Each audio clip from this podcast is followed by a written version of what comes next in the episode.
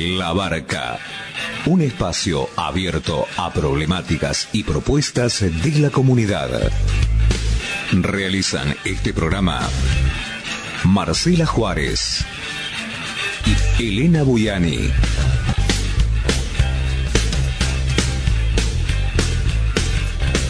Depende de vos a qué puerto querés llegar.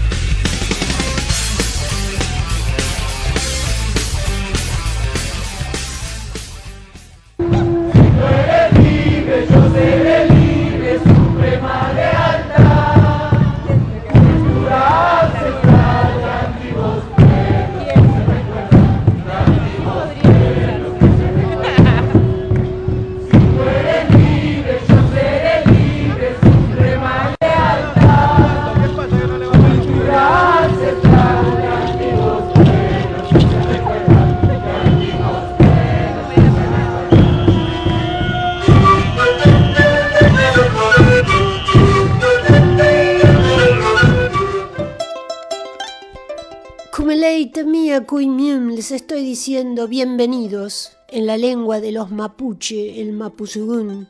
Noja, Elena Buyani Cani, les digo en quechua que mi nombre es Elena Buyani.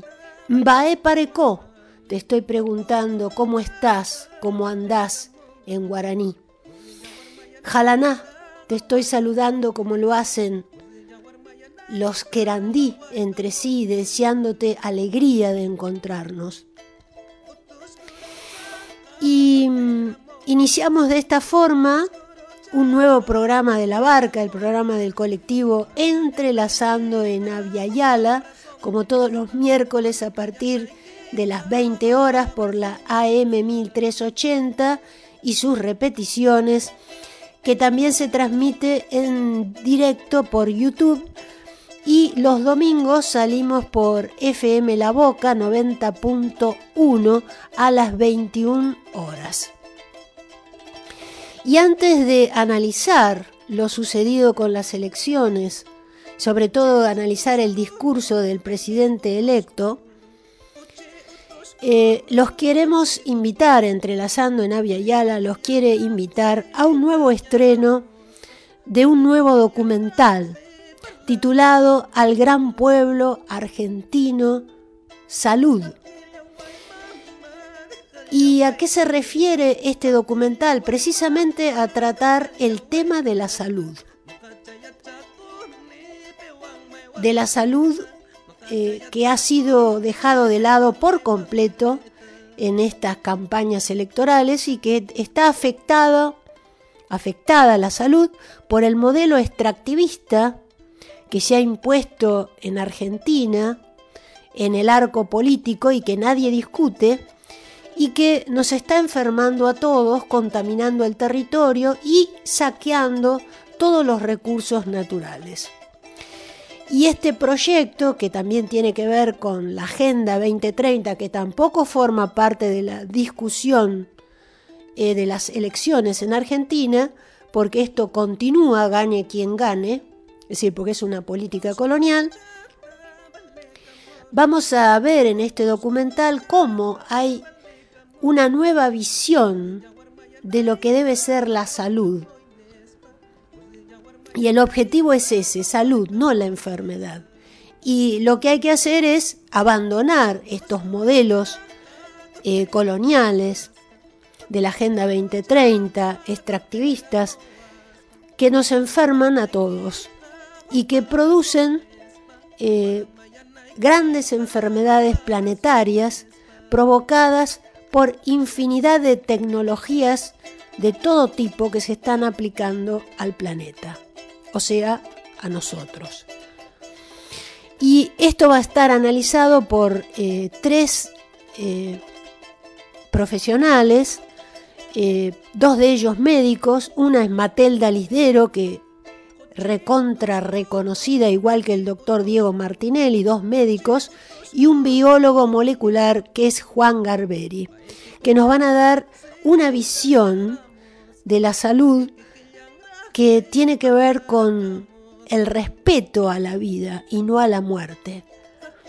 Y por eso el documental termina con la frase del himno nacional argentino que dice, en vez de o juremos con gloria morir, termina que haciendo una modificación, en vez de siempre promover la muerte en el territorio, vamos a promover la vida.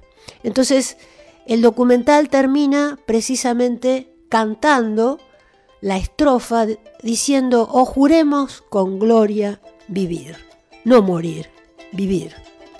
Por eso mismo eh, abrazamos estos nuevos pensamientos que están basados también en pensamientos de culturas ancestrales de nuestro continente y del planeta.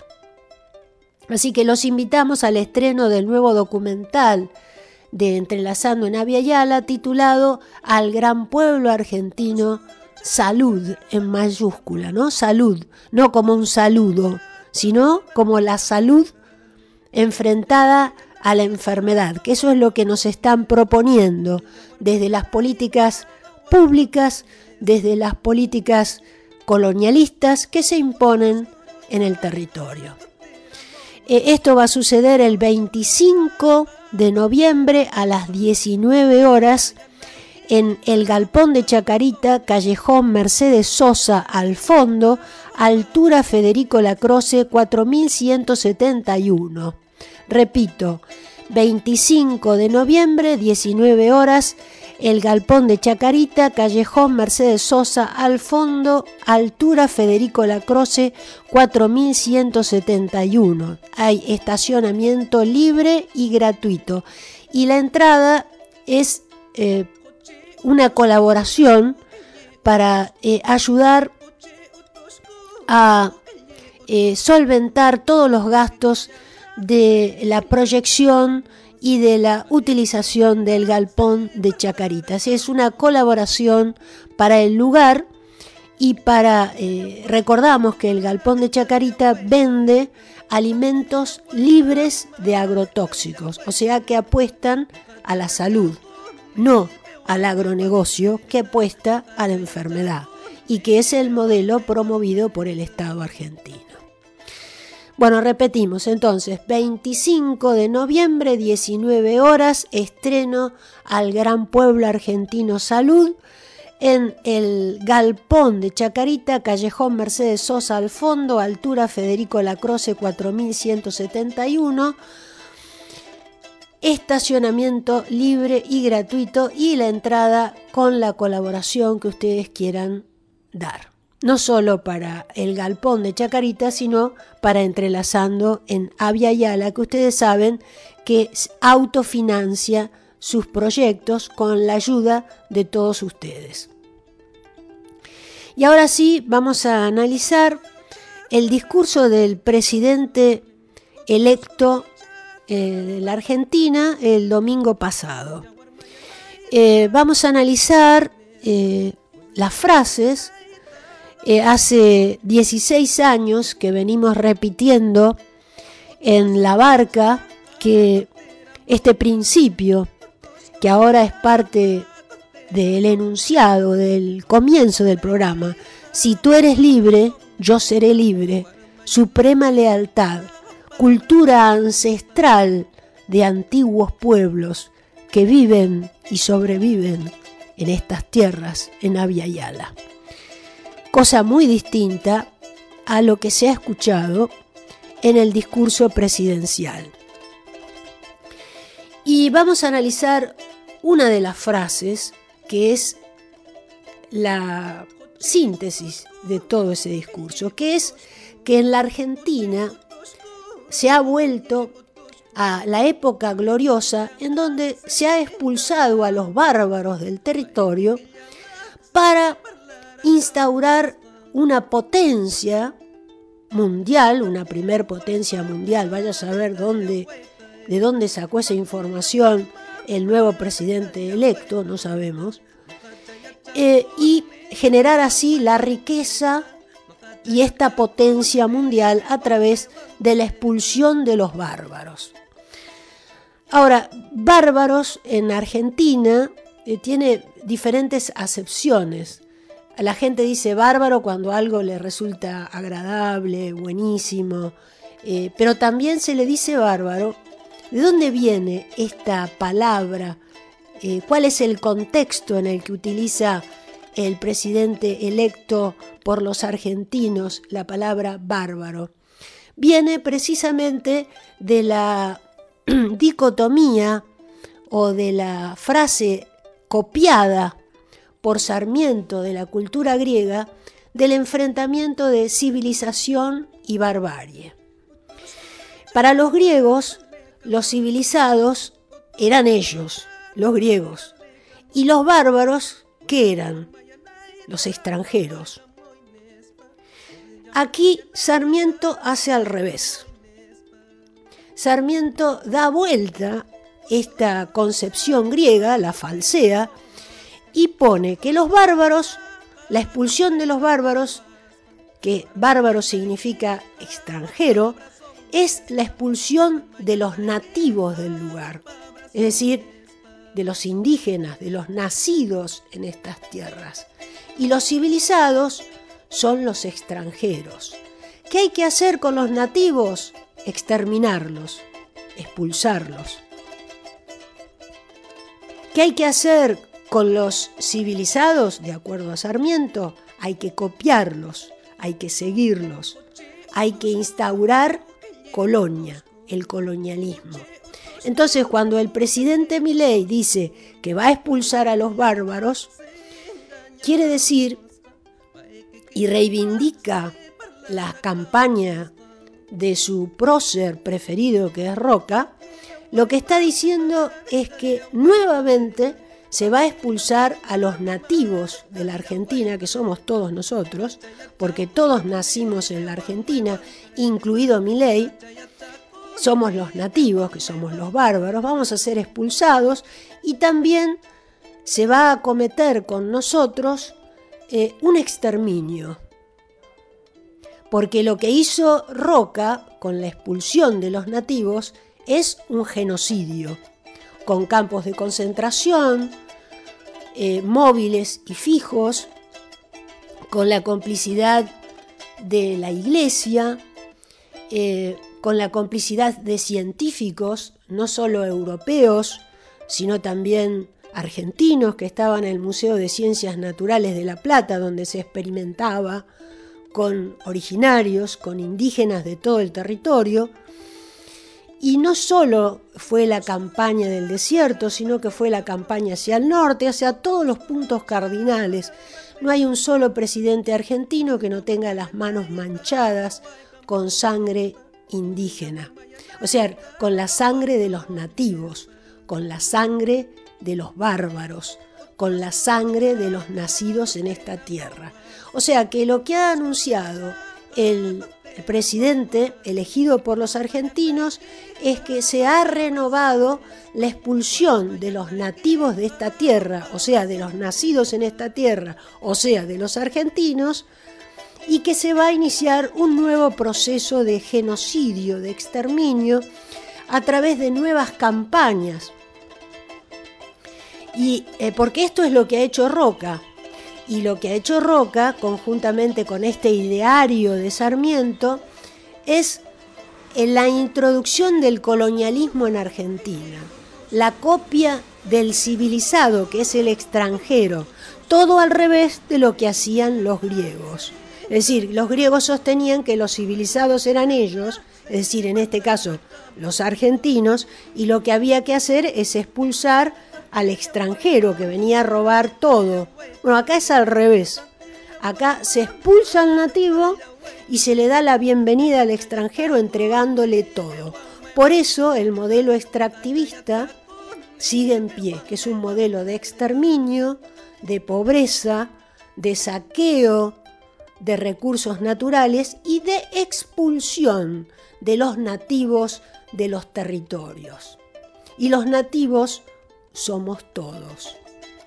Ahora, este, ¿de dónde saco todo esto? Pues, eh, ¿qué es lo que quería hacer Sarmiento? Les leo rápidamente, que es el ideario de Roca, ¿no? Este, para que ustedes sepan qué es eh, ¿A qué nos referimos cuando se va a expulsar a los bárbaros? Que fue lo que hizo Roca, ¿no? Eh, militarmente. Dice Sarmiento, y publicó en varios periódicos de la época, el de la Nación y de la prensa. Dice así, Lautaro Caupolicán son unos indios piojosos porque así son todos, incapaces de progreso, su exterminio es providencial, útil, sublime y grande. Se los debe exterminar sin siquiera perdonar al pequeño que tiene ya el odio instintivo al hombre civilizado. Nuestra simpatía para la raza de ojos azules no se economizará sangre de gaucho. Estas son las frases del padre del aula argentino que ha sido glorificada por la escuela pública durante más de 200 años, todos los 11 de septiembre. Por supuesto que los que me recuerdan como docente eh, tendrán en cuenta mis, mis intervenciones en estos actos en donde contaba precisamente esta historia, donde se promueve un genocidio y hasta no se perdona a los niños, ni tampoco se perdona a nuestros vecinos, como sucedió contra la guerra contra el Paraguay, ¿no? donde Sarmiento tuvo tanto que ver para cumplir los objetivos que quería eh, el imperio británico en estos territorios, que no quería competición con las manufacturas de su industria, por eso había que destruir al Paraguay. Y Sarmiento también escribe en sus cartas, eh, justificando ese genocidio, dice así, se acabó la guerra, ya no queda ningún paraguayo mayor de 10 años. Era preciso purgar la tierra de toda excrescencia humana. Excrescencia quiere decir caca. Eh, desechos fecales. O sea que para Sarmiento, eh, el pueblo paraguayo era eso. Eso es lo que se está glorificando. Eh, que encima el promover el conflicto permanente con países limítrofes es parte de la política colonial llevada a cabo por el Imperio Británico y que la generación de 1880 llevó a cabo con toda precisión. No solamente eso, sino que también impuso una historia falsa y un desdoblamiento de la Argentina en dos mundos, el mundo civilizado y el mundo bárbaro. Y el civilizado era el que copiaba a Europa. En Europa existían los zoológicos humanos, donde aparecían los pueblos originarios de todas partes del mundo expuestos en zoológicos. De ahí el odio racista. Y mm, bueno, esto lo venimos contando en la barca desde hace 16 temporadas. Después, eh, el presidente también nos habla de que la Argentina fue primer potencia mundial, que fue uno de los cinco países más ricos del mundo. Eso es cierto, pero primer potencia mundial no fue nunca la Argentina. Eh, ahora, ¿cómo fue rico? ¿Cómo se hizo rico? Precisamente expulsando a los bárbaros, o sea, a los nativos del territorio, de sus tierras y negociando la colonialidad con el imperio británico. Y para hacer esas campañas eh, pidió préstamos a la banca inglesa. Y eh, se distribuyó ese territorio entre las familias que ahora son las más pudientes de toda la Argentina. Y esa riqueza eh, quedó en manos de unos pocos. Eh, los argentinos, la gran mayoría, vivían la pobreza. Los que vivían bien eran precisamente estos que robaron los territorios a los indígenas y negociaron las políticas coloniales con el imperio británico hasta el día de hoy, que continúa exactamente igual. Em, ahora, ¿quién impuso estas políticas extractivistas? Eh, ¿Quién festejó como nunca estas campañas de exterminio? Precisamente la dictadura militar. En la campaña del desierto fue festejada con todos los honores por la dictadura militar en Argentina, que impuso las políticas extractivistas y la Agenda 2030 a partir de endeudar al gobierno de una manera absoluta, cosa de no dejarle ni un décimo de soberanía y de esa forma beneficiar a los intereses multinacionales hasta el mango.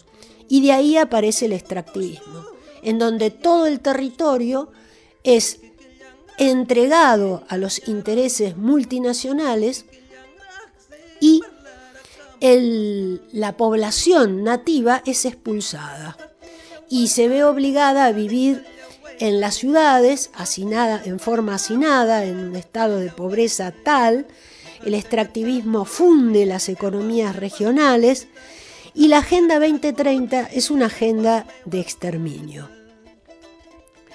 Ahora, eh, dice el presidente electo por los argentinos, todo con la ley, nada sin la ley. Ahora nos preguntamos, ¿qué pasa con todo lo que dice la Constitución Nacional Argentina, donde el racismo no figura? No figura. Eh, donde eh, se resguarda el medio ambiente para que las nuevas generaciones tengan futuro tampoco.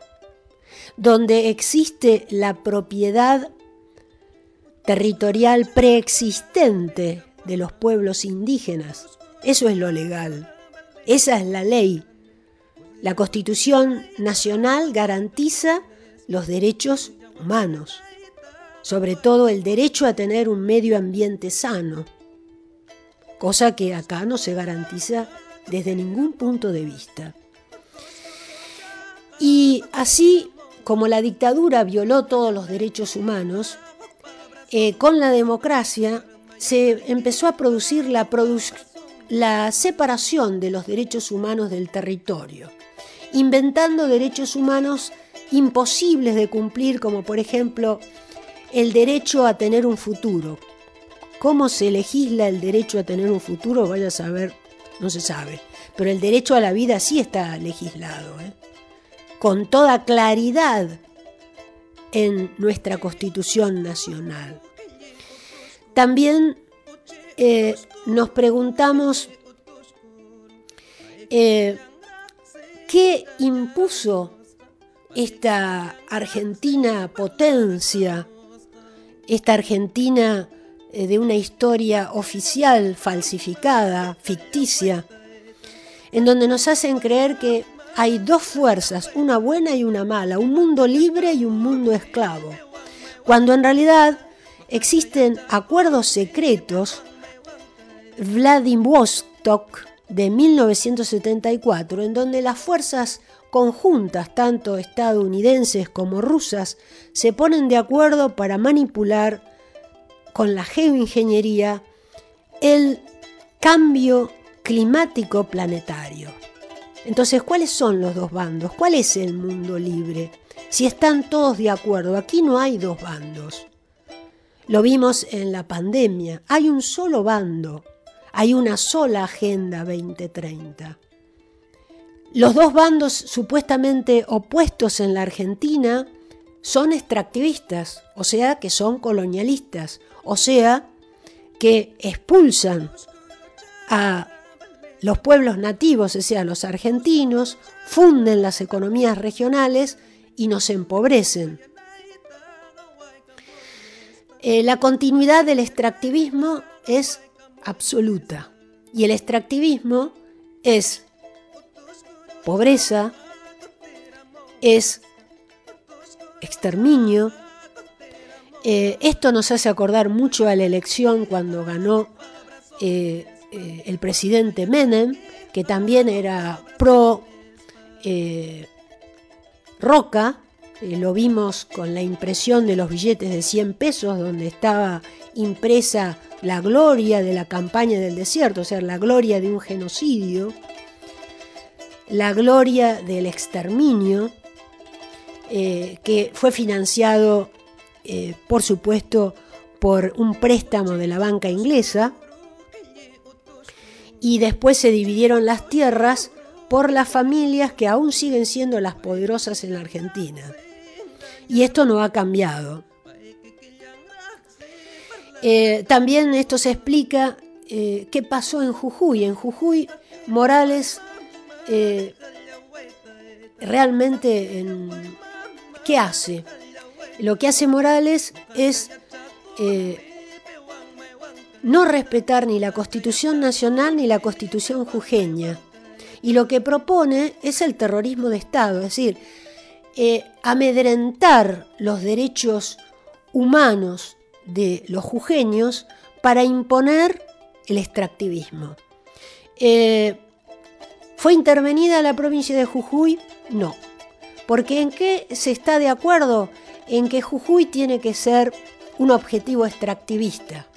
La megaminería tiene que continuar, como lo negoció el presidente Menem pro Roca, eh, al entregar la cordillera de los Andes conjuntamente con el presidente chileno Frey, a las megamineras multinacionales, cosa que continúa. Así que esto es lo que estamos eh, teniendo ahora en la Argentina. Esto es un discurso que hemos repetido ya desde hace 16 años y lo único que decimos es que nosotros lo que proponemos que es lo siguiente. Si vos sos libre, yo soy libre. Y esa es la suprema lealtad. Y esa es una cultura que viene de los pueblos ancestrales de nuestro continente, que defiende a la vida silvestre, que defiende la vida en armonía con la naturaleza, que es lo único que nos va a poder dar futuro para las nuevas generaciones. Y no este modelo extractivista donde se expulsa a los bárbaros que somos todos nosotros, los argentinos, los nativos de esta tierra, para defender los intereses coloniales. Y otro gran ganador de, de estas elecciones eh, son, mejor dicho, los medios masivos de comunicación, que han difundido hasta el hartazgo la, precisamente este ideario eh, sarmientino eh, que lleva Roca a la cabeza, eh, hasta el cansancio, un racismo, pero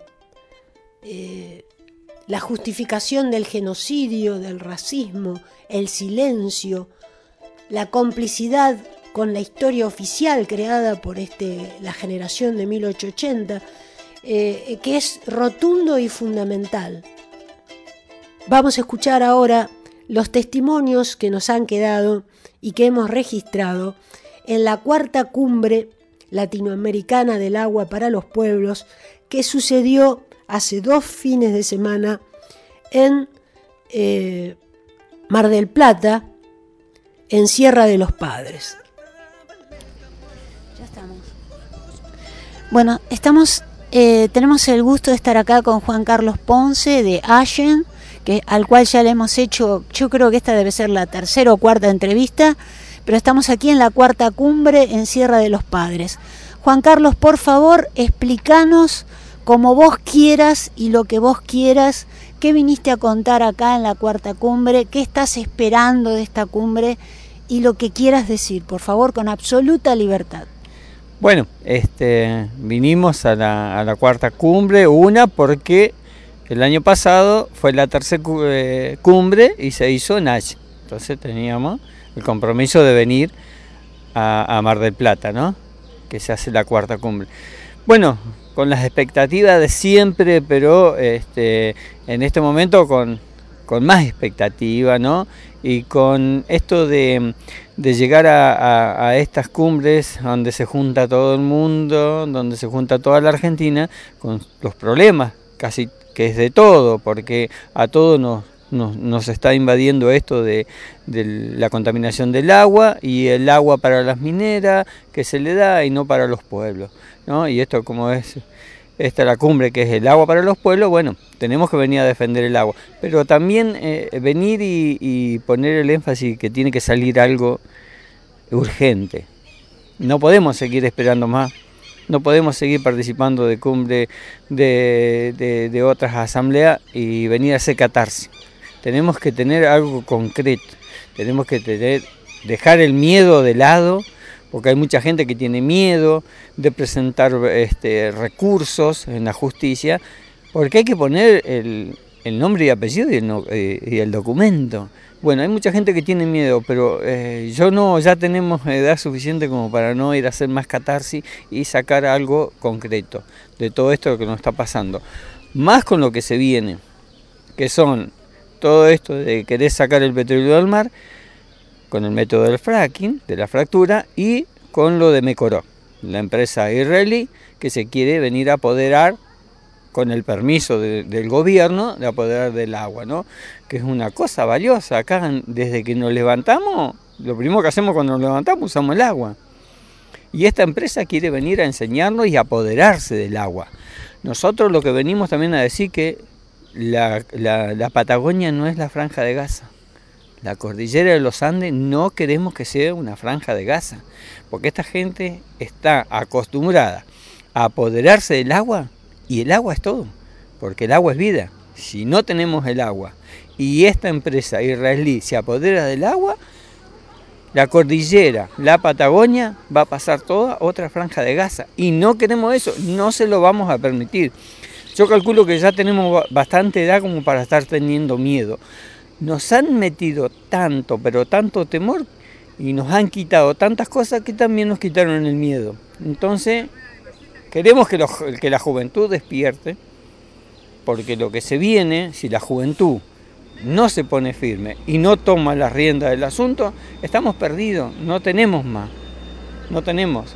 Y no nos va a quedar fe tampoco para decir, bueno, podemos seguir avanzando. Pero yo creo que sí, hemos visto muchos jóvenes en, la cumbre y bueno, tenemos esa esperanza de que se pueda sacar un documento de decir, llegamos a, nuestra, a nuestro territorio, entonces hagamos denuncias, hagamos denuncias, tratemos de que la gente salga a la calle, tratar de informar a la gente lo que es Mecorot, lo que va a pasar con estos oleoductos que se van a hacer nuevos, el apoderamiento y la venta del agua de nuestros territorios.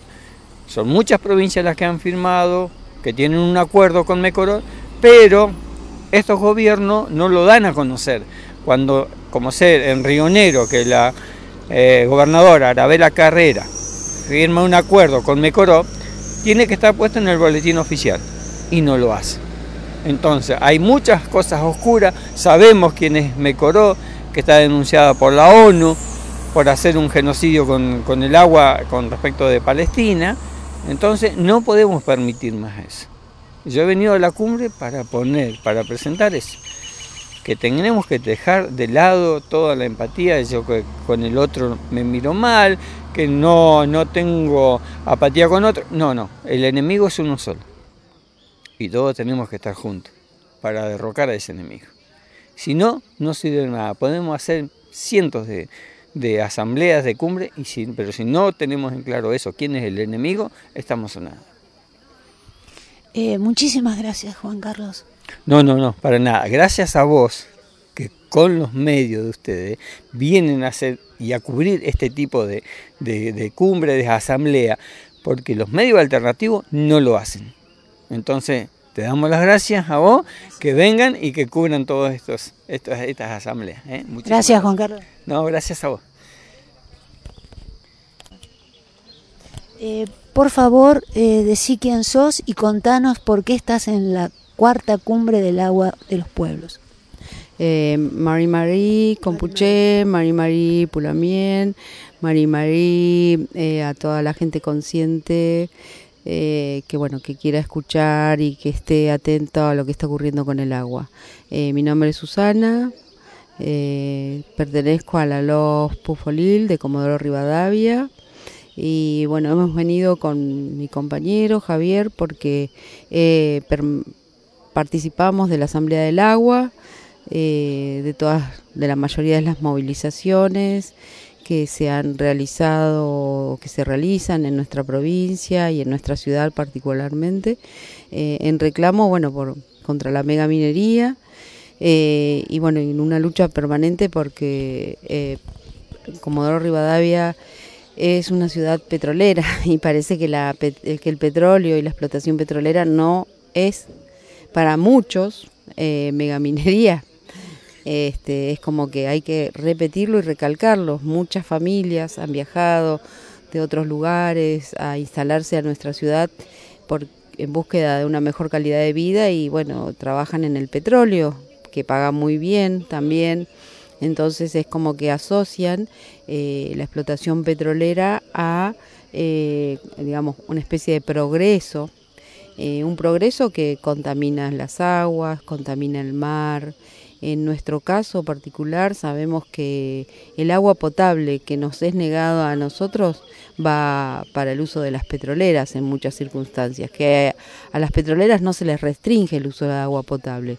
A nosotros como ciudadanos de, la ciudad de Comodoro Rivadavia nos plantean ya hace más de tres años eh, un cronograma de cortes de agua organizado cada martes o cada dos veces por semana por 24 horas. Nos cortan el agua. Y a veces hay lugares, sectores de la ciudad que, que padecen más días de cortes por el tema de la presión del agua, eh, así también cuando se rompe el acueducto, que es un acueducto de más de 40 años, eh, obviamente se rompe y se contamina el agua. Nos o sea, cuando vuelven a hacer la conexión es como, bueno, no pasó nada, vuelven a tener agua, chicos, este, tranquilos. Entonces, bueno, es como bastante compleja nuestra situación, vivir sin agua. Eh, en la ciudad existían y existen dos manantiales, manantial Rosales, manantiales Ver, que no se nombran. Yo, bueno, nací, me crié en esa ciudad eh, conocí esos sectores, pertenecían a la, petrolera YPF, habían barrios instalados, sigue perteneciendo a empresas privadas. Em, los manantiales, eh, no sé si existen porque ellos generan como otras ciudades. Pan American tiene un espacio que es como otra ciudad cerrada con su seguridad, es como que viven en otros planos de la realidad. Nosotros pagamos las consecuencias con la contaminación del mar, con la contaminación del agua, porque también están haciendo fracking en nuestra ciudad, lo ocultan, no lo reconocen. Los gobernantes, los que gobiernan, los que nos tienen que proteger, no están actuando en consecuencia. Entonces, todos estos derechos están permanentemente vulnerados, no solo digamos para eh, nosotros, las generaciones pasadas y las que vienen, cada día van a padecer más esta falta de, agua potable y de espacios eh, libres de contaminación petrolera, porque también la ciudad es un colador, digamos.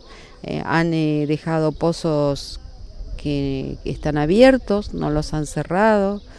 hay perforaciones petroleras por todos lados, han construido casas, encima de esos pozos petroleros, eh, la incidencia del cáncer en nuestra ciudad es, bastante importante. De eso no se habla. Los efectos de los movimientos sísmicos que realizan las empresas cuando eh, perforan, tampoco nadie habla de eso, no se sabe, no se informa. Y bueno, y la lucha es constante, ¿no? Tenemos que estar todo el tiempo al pie del cañón ya han privatizado una playa y, van por dos playas más. Eh, es muy grave lo que ocurre en la ciudad y bueno, eh, nosotros en mi caso hace un tiempo que me autopercibo mapuche y estoy participando también de, la comunidad, entonces eh, consideramos al agua como una energía que sería como la sangre de, de la, de la ñuque, mapu, de nuestra madre tierra y que bueno, debemos cuidarla, protegerla, que no se la contamine. Es importantísimo para nuestra vida, para eh, nuestras plantas, para nuestros animales, para nuestros niños. Y, bueno, la protección tiene que estar eh, presente todo el tiempo. No está presente en quienes eh, deberían hacerlo, con el silencio cómplice de un poder judicial ausente, porque tampoco cuando se procura eh, buscar defensa, eh, siempre están del otro lado. Entonces este, es bastante complicada la, la situación. Eh, para cerrar, ¿qué le dirías vos al habitante de Cava y del conurbano bonaerense o de la provincia de Buenos Aires que no sabe absolutamente nada de lo que pasa en el territorio? ¿Qué mensaje les darías? Como persona que está sufriendo en carne propia eh, precisamente este avance terrible sobre el territorio, que es lo único que importa en definitiva, ¿no? Eh, yo, bueno, que despierten, que despierten a esta realidad. Eh, parece muy confortable vivir en una ciudad, en, un espacio urbano, donde todo está cementado, asfaltado, donde estamos alejados de la tierra, la tierra se compra en bolsas y se pone en macetas. Eh, es irreal esa existencia. Los seres humanos necesitamos estar en contacto permanente, diario, cotidiano con la tierra, con el entorno, con la naturaleza que nos rodea. Nos han em, convencido de que el urbanismo, la, la forma urbana de vivir, o sea, con todo cementado, veredas, eh, espacios de parques, em, con solo algunos pedacitos donde hay árboles o algo de césped, como que eso es lo, lo que debemos, a lo único que podemos acceder cuando en realidad la naturaleza nos brinda una riqueza infinita, una riqueza que tenemos que conocer. Yo le sugiero a las personas que viven en zonas urbanas, que se acerquen a, zonas más agrestes, que, mm, que, caminen sobre la tierra, que sientan lo que es eh, vivir permanentemente eh, rodeados de plantas, de animales, de, pájaros. Eh, nuestra ciudad, por ejemplo, nosotros tenemos muchísimo viento. No es como como en provincia de Buenos Aires, todo verde y húmedo. La tierra no es negra, hay mucha arcilla, cuesta mucho que una planta se desarrolle, hay que cuidarla mucho. Tenemos especies nativas eh, como el calafate, que quizás los conocen porque es emblemático de nuestra zona, que es una planta con espinas, por, Todas nuestras plantas tienen espinas como forma de supervivencia para la absorción del agua, para soportar el clima frío y los vientos. Eh, los que vivimos en esa zona somos fuertes y luchamos permanentemente con esas inclemencias climáticas. Em, no, no, tenemos una vida, eh, como les diría, quizás excesivamente confortable y bueno, a veces hay que salir del, lugar de confort para entender que existen otras formas de vivir y que hay todo un mundo que tienen que descubrir atrás del cemento. Eh, en mi ciudad también están cementando todos los paseos y parece algo bonito que la gente pasee en las veredas, en la costa, eh, con las eh, con todo cementado. Para mí es horroroso. exterminan las nativas y las nativas o sea, la, flora autóctona es la principal generadora de oxígeno en cada zona. Entonces hay que tomar conciencia que estamos con graves problemas eh, con calentamiento global, con una contaminación y, efectos sobre el oxígeno eh, que respiramos, que se desarrollan muchísimas enfermedades respiratorias, nuestra salud está en juego en toda esta contaminación que absorbemos aparentemente invisible entre el aire y el agua contaminada, eh, los, eh, digamos, nuestra salud cada día se va vulnerando más y por supuesto es un negocio para algunos y se benefician de eso también, ¿no? como cementar una ciudad, hay negocios atrás de eso. Entonces, bueno, yo les digo que se despierten, que se conecten con su con su parte natural humana y que no, no acepten que solo el, que el confort pasa por tener una vereda y, todo cementado, este, que a veces está bien eh, eh, luchar eh, por, por el agua, luchar por los espacios libres, y que no, no crean que somos libres, somos bastante esclavos y bastante eh, limitados en nuestras decisiones. Eh, hay que hacer permanentemente un análisis autocrítico. Eh, ¿Dónde está nuestra soberanía alimentaria si estamos consumiendo alimentos contaminados con agroquímicos? ¿Dónde está nuestra libertad si nos estamos envenenando cuando masticamos, comemos una manzana con cáscara? ¿Eso es salud?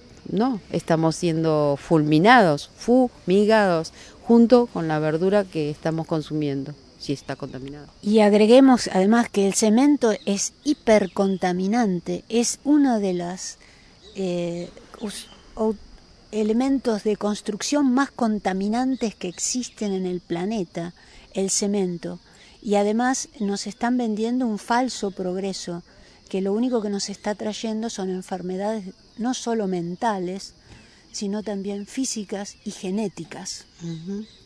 sí, sí, así es.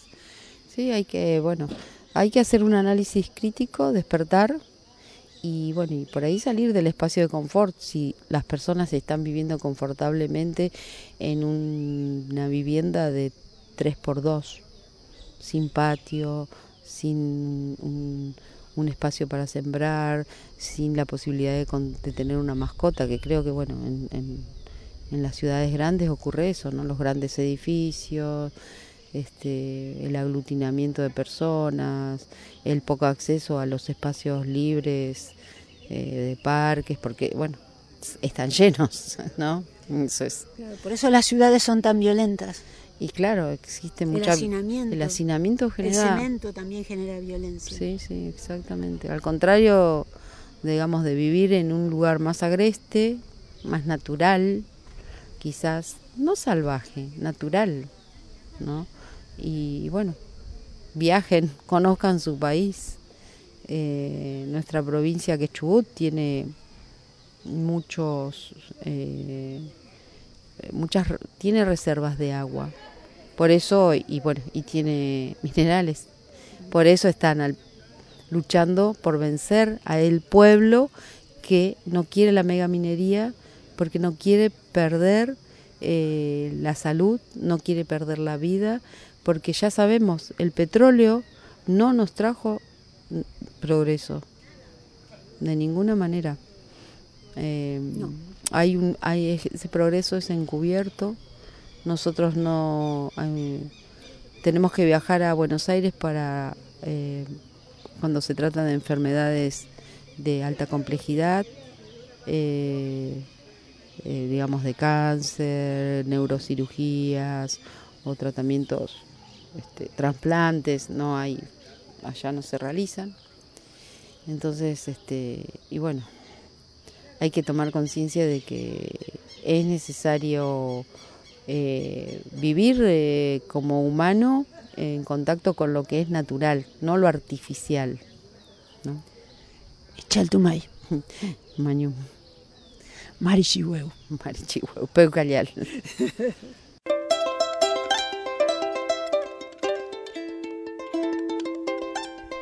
Acabas de escuchar los testimonios que registramos en la cuarta cumbre latinoamericana del agua de los pueblos que sucedió en Sierra de los Padres, en Mar del Plata, hace dos semanas. Así que los invitamos al estreno del nuevo documental de Entrelazando en Avia Yala titulado Al Gran Pueblo Argentino, Salud en mayúscula, ¿no? Salud, no como un saludo, sino como la salud enfrentada a la enfermedad, que eso es lo que nos están proponiendo desde las políticas públicas desde las políticas colonialistas que se imponen en el territorio. Eh, esto va a suceder el 25 de noviembre a las 19 horas en el Galpón de Chacarita, Callejón Mercedes Sosa al fondo, altura Federico Lacroce 4171.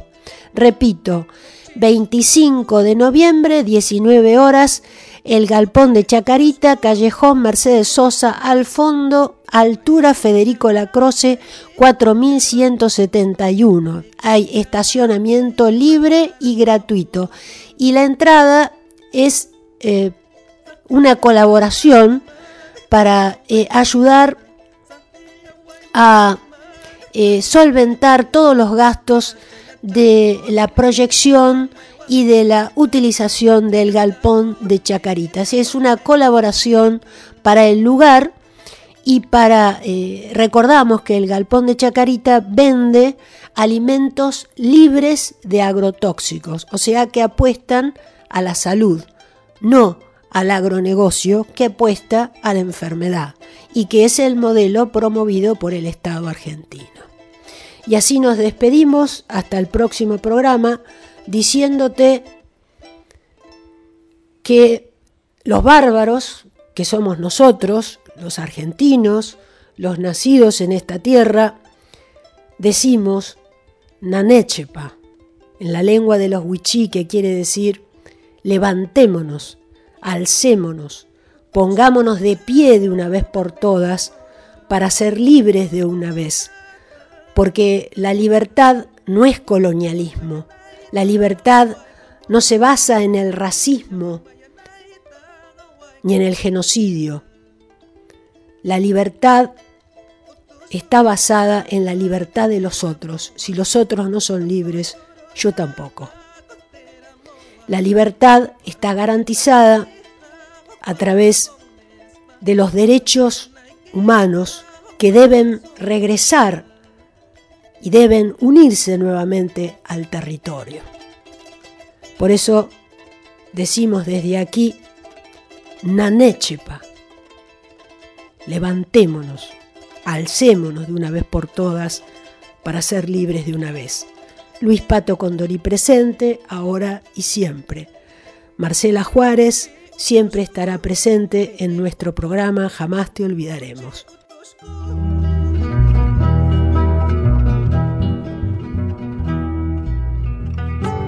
La magnitud de los emprendimientos de megaminería a cielo abierto ponen en peligro a todas las cuencas hídricas de nuestro continente. La cuenca del río de la Plata, la cuenca del río Amazonas, los acuíferos, los glaciares, cada montaña de la cordillera de los Andes, la selva amazónica, el pulmón de nuestro mundo. A esto le sumamos los emprendimientos de megaminería en zonas centrales y la agroindustria, que equivale a más transgénicos y pesticidas en las llanuras. La destrucción es masiva y no tiene fronteras. Está en riesgo toda la biodiversidad, no solo continental, sino también planetaria. ¿Para qué? Para que unos pocos obtengan ganancias y poder a costa de la vida de todos nosotros. Aviala resiste, se une, propone. Aviala es el nombre indígena de nuestro continente campaña continental a favor de la Pachamama y en contra de la mega minería a cielo abierto. Lo que le pasa a uno le pasa a todos. Entrelazando en Avia Llana.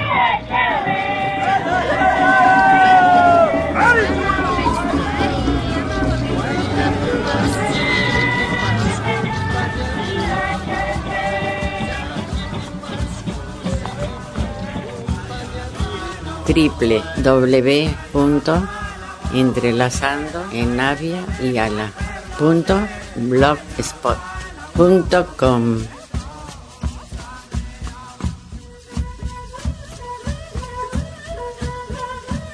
Somos tierra que anda.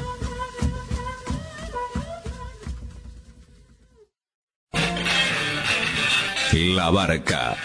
Un espacio abierto a problemáticas y propuestas de la comunidad. Realizan este programa Marcela Juárez y Elena Buyani.